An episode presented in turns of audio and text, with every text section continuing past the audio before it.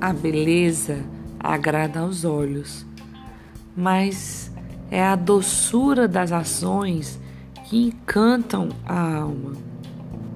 A beleza física pode até encantar as pessoas num primeiro momento, mas é a personalidade e o jeito de viver a vida que as fazem permanecer conosco. Valorize a beleza interna das pessoas ao seu redor, pois, afinal, é ela quem importa.